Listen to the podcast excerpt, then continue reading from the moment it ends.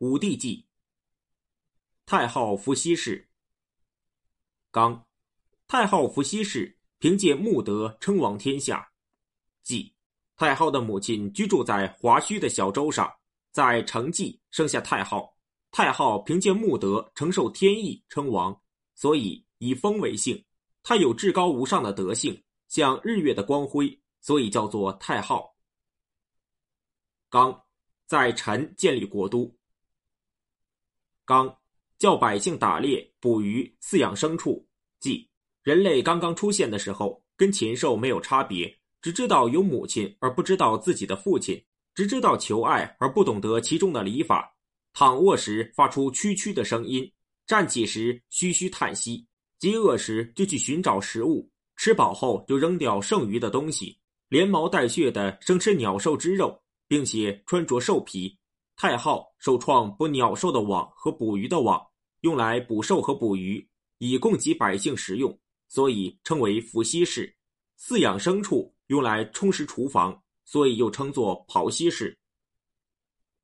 刚画八卦，创造文字。即太昊的德性符合天地的要求，天用飞禽走兽的错杂花纹相应和。地用龙马从黄河中背土而出，相应和。在这时，太昊仰观天文日月星辰，俯察地理山川泽壑，在天地之间，则观察万物各得其所的道理。开始画了八卦，每一卦有三爻，把第一卦的三爻分别和另一卦的三爻相重，形成六十四卦，以此来通晓万物神妙变化的性质，创造文字，用来代替结绳记事的办法。造字的办法有六种：一是象形，二是假借，三是指示，四是会意，五是转注，六是谐声。这样，天下的道理都用文字来表现，天下的文字都在这六种造字规则之中。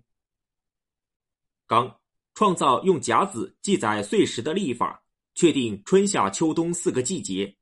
即历法由甲寅开始，地支与天干相配合。形成十二为一组，甲字在配合中六次出现，自然规律就算运转了一个完整的周期。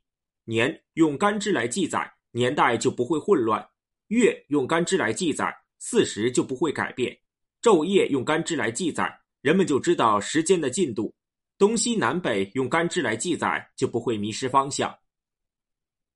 刚制定男婚女嫁的礼法，即在远古。男女之间没有分别，太昊开始制定男婚女嫁的礼法，用成对的鹿皮作为订婚的礼物，考定姓氏关系，由媒人沟通男女双方。这样做是为了推重人与人关系的大道理以及行为准则，从此老百姓才不轻泄。刚用龙称呼官位，即太昊的时候，有龙马从黄河里背负瑞图出来。就依照这件事给官命名，开始用龙称呼官位，叫做龙师。任命朱襄为飞龙氏，创造文字；浩婴为乾龙氏，创造用甲子记载岁时的历法；大庭为居龙氏，建造房屋；混沌为降龙氏，驱除百姓的祸害；殷康为土龙氏，治理田园土地；利禄为水龙氏，培植繁衍花草树木，疏导河流。又任命五种官职：春官为春龙氏，又称苍龙氏；夏官为赤龙氏；秋官为白龙氏；冬官为黑龙氏；中官为黄龙氏。在这时，公公是上相，伯皇是下相，朱襄、浩英常居于左右，利禄居于北方，贺胥居于南方，昆连居于西方，葛天居于东方，殷康居于下位。他们分别治理天下，政事与教化十分和谐安定。刚制造琴和瑟，即太昊创造了最早的音乐，高唱福来之歌，歌咏打猎捕鱼来安定天下的百姓，命名为利基歌。砍削桐木作为琴身，搓捻细丝作为琴弦。琴有二十七根弦，把它命名为离灰，用来与神明沟通。